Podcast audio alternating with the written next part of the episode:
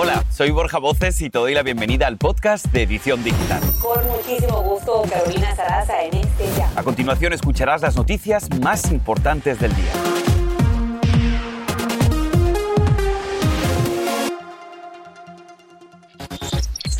Como una auténtica película de horror, familiares de Milla Marcano encontraron sangre en su almohada, un collar roto en el suelo y su habitación desordenada. Aún así, la familia no pierde la esperanza de encontrarla con vida. Estamos en vivo. Tu papá es mi jardinero. Esta frase desata una dura polémica en California. La controversial fotografía indigna a estudiantes latinos mientras las autoridades están investigando este incidente. Y se calientan los Latin Grammy. Después de que J Balvin comentara que la academia no valora a los artistas urbanos, los compositores de Patria y Vida, Yotuel y Beatriz Luengo, reaccionan con poderosas declaraciones. Así comenzamos.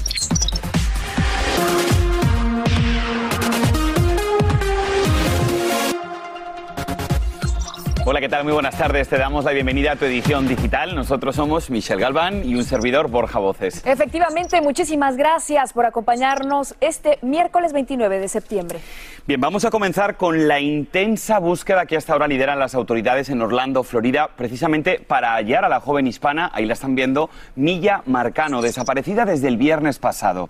La desesperada familia dice haber encontrado rastros de sangre y signos de violencia en la habitación donde Milla vive cerca de la Universidad Central de la Florida. Una persona de interés en este caso fue encontrado sin vida esta semana, pero días antes la familia tuvo un encuentro cercano con este hombre, quien trabajaba con el personal de mantenimiento en las residencias donde vive Milla.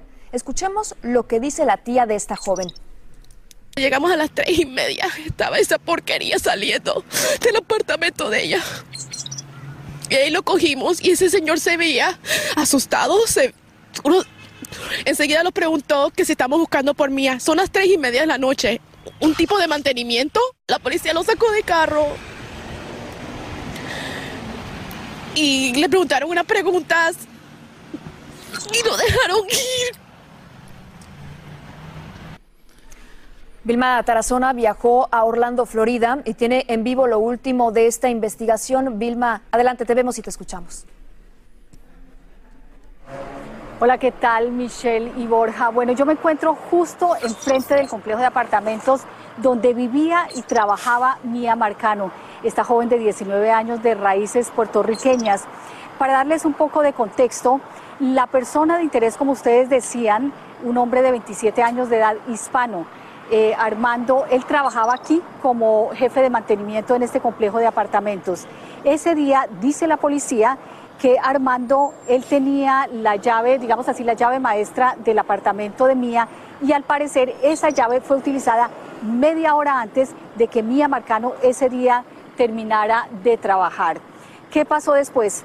La policía, después de que interroga a este hombre, ya que la familia, como ustedes lo mencionaban, se encontró cara a cara con este hombre en medio de la desesperación cuando vinieron a buscar a Mía y no la encuentran, pero ven a esta persona que ahora es la persona de interés en la investigación salir, no solo no sale por la puerta del apartamento de Mía, sino sale por detrás, dicen que por una ventana. Entonces ellos al interrogar a, a este hombre les parece sospechoso, llaman a la policía y ahí es cuando la policía lo interroga, pero para frustración de la familia, como ustedes decían, fue puesto en libertad. Este señor de 27 años hispano después al día siguiente es encontrado muerto.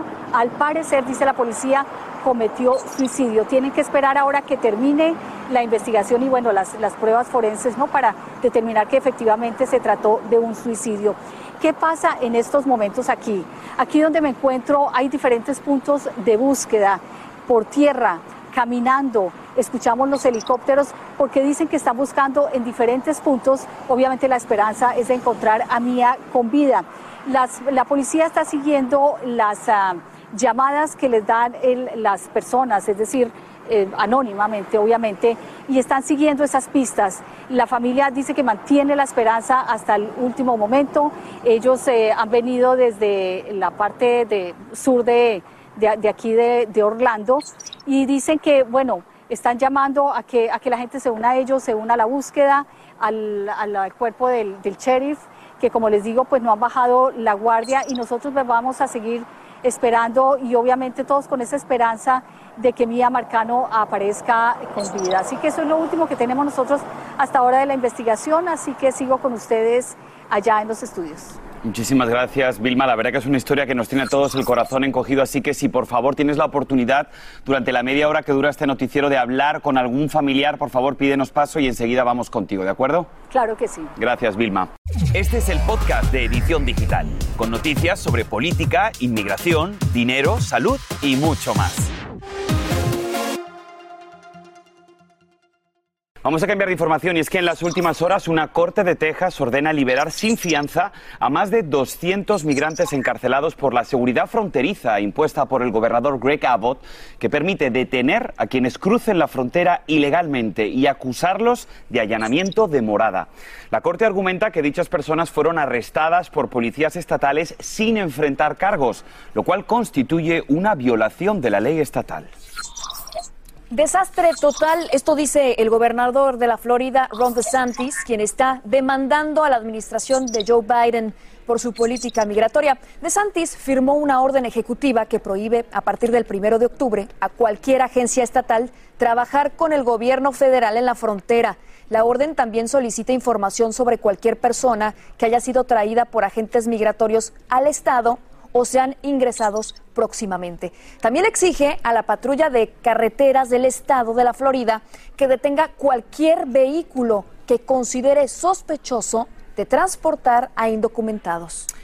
Y hablemos de COVID. El Consejo de Los Ángeles vota hoy para exigir que a partir del 4 de noviembre todas las personas tengan que mostrar un comprobante de vacunación contra el COVID antes de ingresar a restaurantes, a gimnasios, a bares, centros comerciales, sitios de entretenimiento y establecimiento de cuidado personal.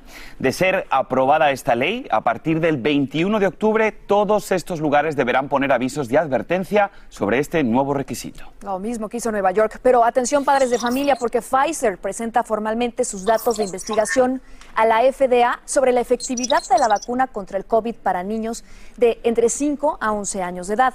Pero es de anotar que solo hasta noviembre estaría disponible. Funcionarios de esta farmacéutica habían dicho que pedirían una autorización de emergencia en las próximas semanas, pero aparentemente quedará lista para noviembre. Y mientras tanto, United Airlines informó que unos 593 empleados podrían ser despedidos por no cumplir su política de vacunación contra el COVID-19. La compañía aérea dijo que ha sido una decisión difícil de tomar, pero que lo hacen por el bienestar de toda su fuerza laboral. United resaltó que más del 96% de sus trabajadores ya han sido inoculados y también reveló un dato curioso. Alrededor de 2.000 solicitaron extensiones del mandato por motivos religiosos o médicos. Indignación en redes y no es para menos. Vea esto, circula un letrero donde se lee, tu papá es mi jardinero. Esta fotografía ha desatado una investigación en la escuela secundaria Esperanza en Anaheim, California, ya que podría tratarse de una burla contra los estudiantes hispanos. El distrito escolar aseguró que recientemente se enteró de este cartel creado por estudiantes sin su conocimiento o su aprobación, pero que dicho cartel, mencionan en el comunicado, nunca fue exhibido en el campus y que actualmente está bajo investigación.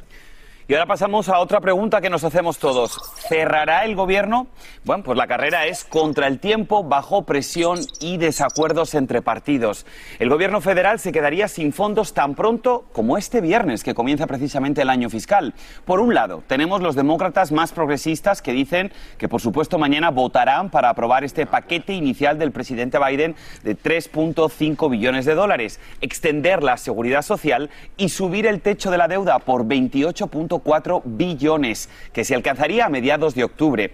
Iniciativas a los que se oponen radicalmente los republicanos. Sin duda, una noticia que puede impactar de manera radical en nuestras vidas y que aquí en Noticias Univisión se la ofreceremos. Por supuesto que sí, una amenaza económica de alguna manera, pero vamos, vámonos a otra amenaza, una amenaza climática.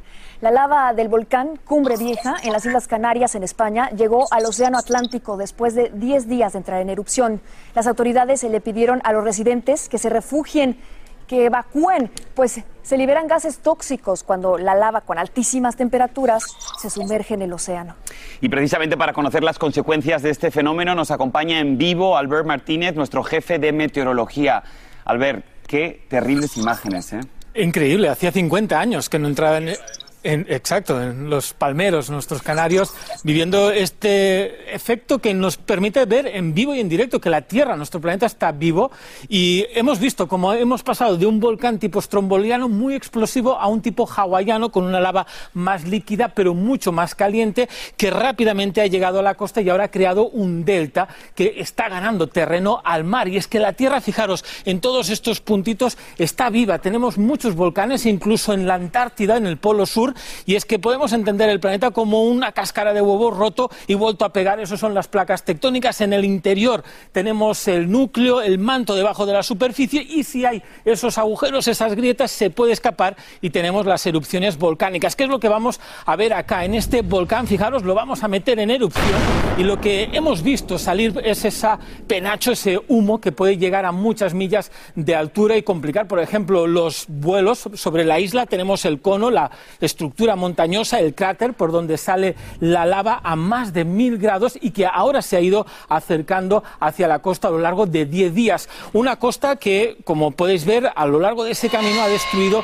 más de 600 casas, 700 acres de cultivos, muchas viviendas, pero también 50 millas de carretera. ¿Y qué ocurre ahora que está llegando al mar? Pues bien, se ha encontrado con un precipicio y ahora está brincando a un agua que está a 80 grados. Ese contraste pues hace que esa lava se evapore, esa agua se evapora muy rápidamente. Llevamos días analizando esa agua para ver cómo esa irá cambiando su pH, la acidez, la mezcla de la lava caliente con la sal creará ácido clorhídrico que es realmente peligroso y eso es lo que hace que tengamos que evacuar la zona costera. Además, eso hará que la vegetación, los animales en esa área desaparezcan por un tiempo y por otro, la isla crezca. Ganaremos un terreno al mar que pasará a ser, en este caso, del Estado español.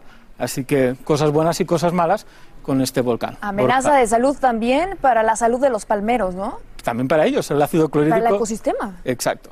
Vamos a ganar más, pero sin duda no nos va a compensar porque la destrucción ha sido total y hay tantas personas que se han quedado absolutamente sin nada que es bastante, bastante triste. Gracias, Albert. ¿eh? Increíble tu explicación. Muchísimas gracias, como siempre. Familia, no te imaginas lo que usó un intrépido hombre de Florida para atrapar un caimán y ahora estas imágenes se han vuelto virales.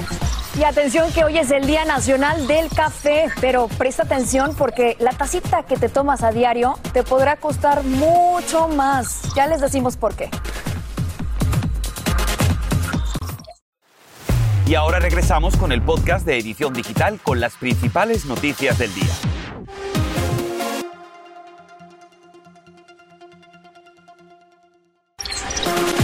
Continuamos con más de edición digital. Momentos de angustia y de terror vivió una mujer mientras su esposo se ahogaba cuando intentaba rescatar a una mujer en las costas de Alicante, en España.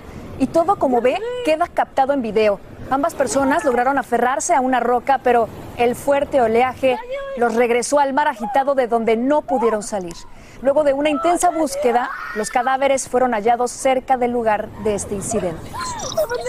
Y atención con esto porque tenemos una alerta de salud y es que en Texas funcionarios de salud descubrieron anomalías en las pruebas de calidad del agua en varios parques recreativos en la ciudad de Arlington. Esto tras la muerte de un niño de 11 años el pasado 11 de septiembre por contraer una peligrosa ameba come cerebros mientras jugaba en una fuente de agua. El menor fue hospitalizado por meningoencefalitis primaria. Esto, para que ustedes en casa lo entiendan, es una infección causada por esta peligrosa bacteria que ingresa al cuerpo por la nariz y que lamentablemente pues destruye el cerebro.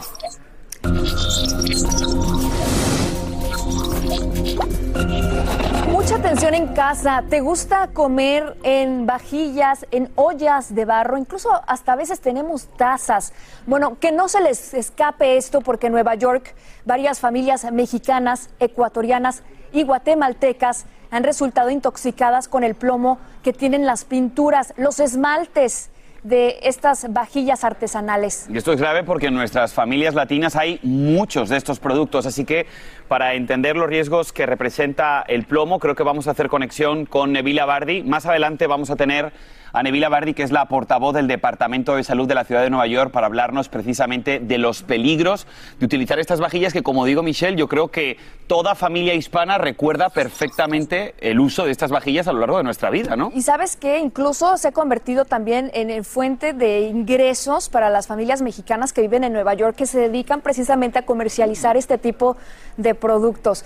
Y por cierto, ya que estamos eh, hablando sobre el plomo y cómo el esmalte que tienen estas hijas al fondo, que hay incluso videos para curar dicho esmalte, como le decimos en México, pero realmente pues no se puede quitar en absoluto y más cuando contiene plomo, ¿no? Ya que estamos hablando de esto, no es lo único que tiene plomo. Es que es muy importante esta información, por eso vamos a ver si podemos rescatar esta entrevista, pero queremos eh, darte otro dato sobre el plomo porque esto es importante, ¿eh? y es que los niños menores de 6 años tienen niveles de plomo detectables en la sangre. Esto según un estudio publicado por JAMA Pediatrics, los más afectados viven en Nebraska, Missouri, Michigan y Iowa, donde habitan grandes comunidades negras e hispanas. Este elemento mineral se usa en variedad de productos y está en el medio ambiente, pero ojo, porque puede alertar el desarrollo cognitivo de los niños y desatar otros graves problemas de salud. Hasta en los juguetes a veces lo encontramos también, así es que atención padres de familia. Bueno, pero vamos a cambiar totalmente de información. Hoy es el Día Nacional del Delicioso Café, pero atentos porque si les gusta tomar esa tacita de café cada día por la mañana, pues también nos podría costar mucho más cara, ya que puede subir el precio del café antes de fin de año. ¿Por qué? Déjeme le explico. Hay como una tormenta perfecta de factores. Por un lado, hay una sequía sostenida en países productores como Brasil, que es el principal productor de café, seguida de dos heladas que redujeron la producción del grano de café. A esto se unen, se suman problemas logísticos. Uno, la red de suministros y de transporte muy afectada por la pandemia del coronavirus y la escasez de mano de obra. Así que el aumento podría ser hasta del 90% por cada libra de café. Y si lo tomas con leche, pues podría ser aún más caro, pues los precios de prácticamente todo, un efecto del coronavirus, se han disparado, ¿verdad, Borja? Claro que sí, se ha disparado, pero antes, vamos a hablar más adelante sobre los precios excesivos del café y ahora sí vamos a hacer conexión con la portavoz del Departamento de Salud de la ciudad de Nueva York, la señora Nevila Bardi, que está con nosotros aquí en la edición digital para hablarnos de los riesgos, de los peligros del plomo. Señora Bardi, gracias por estar con nosotros. ¿Cómo se genera la intoxicación de plomo con estas ollas de barro? Sí, gracias por invitarme. Eh, lo que pasa es que las ollas que se ven como estas, eh, recientemente tuvimos 15 eh, casos que fueron envenenados por plomo con esas. So, el plomo se encuentra en el brillo de las ollas que ven y se puede transferir fácilmente a la comida que uno consume. Es así como uno se puede ser envenenado. Nevila, yo me tomo mi café todas las mañanas en casa en, en una taza de barro mexicana pero ¿cómo puedo saber cuáles son los síntomas si me intoxico con plomo, si nos intoxicamos con plomo con estas vasijas de barro tan comunes entre nuestras familias hispanas? Sí, el plomo es muy dañoso y causa síntomas, pero a veces no causa síntomas. O uno puede que sea, no se ve enfermo y no tener síntomas y puede tal vez ser envenenado. So, la única manera de saber si usted ha sido expuesto al plomo con la olla es es de hacerse la prueba de plomo en la sangre. Bueno, pues hay que tener mucho cuidado, sobre todo esto es una alerta de salud para las personas que utilicen mucho ese tipo de vasijas. Muchísimas gracias, señora Bardi, por estar con nosotros. Y tenemos más para todos ustedes aquí en la edición digital. Se vuelve viral, hay una batalla digital en las redes sociales. J Balvin está acaparando titulares, pero no por su canción, sino por la crítica a los Latin Grammy. Las reacciones de otros artistas no se hicieron esperar. Este es el podcast de Edición Digital, con noticias sobre política, inmigración, dinero, salud y mucho más.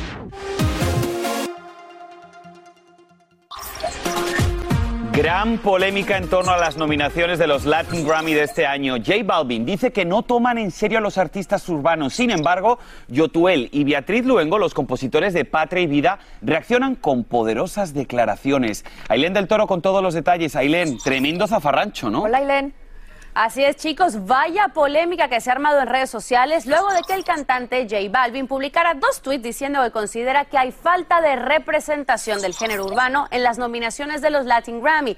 Dice que no han sido respetuosos con el reggaetón y sus artistas a quienes considera no valoran. A pesar de estar nominado a tres premios este año, incluyendo Canción del Año, Mejor Interpretación del Reggaetón y Mejor Canción Urbana, el cantante colombiano dijo, ahí está, vamos a ver el gráfico, los Grammys no nos valoran les damos rating, pero no nos dan el respeto. Y también tuiteó, los que tienen poder en el género, ninguno debería de ir. Es decir, todos porque somos un movimiento. Bueno, algunos artistas, como Beatriz Luengo, cuestionaron estas publicaciones. La artista madrileña, que es coautora, como bien decías, Borja de Patria y Vida, compartió en Instagram un video en el que ella entregaba a Balvin su primer Grammy y escribió, Señor Balvin, no vale respetar cuando uno está contento y respetar cuando consideras que no te tuvieron en cuenta lo suficiente. Y añade, en 100 años, cuando hagan un repaso a los himnos de Latinoamérica y a su historia político-social, recordarán la canción Patria y Vida. Por su parte, el cantante cubano Yotuel también le contestó con este poderoso video. Escuchemos.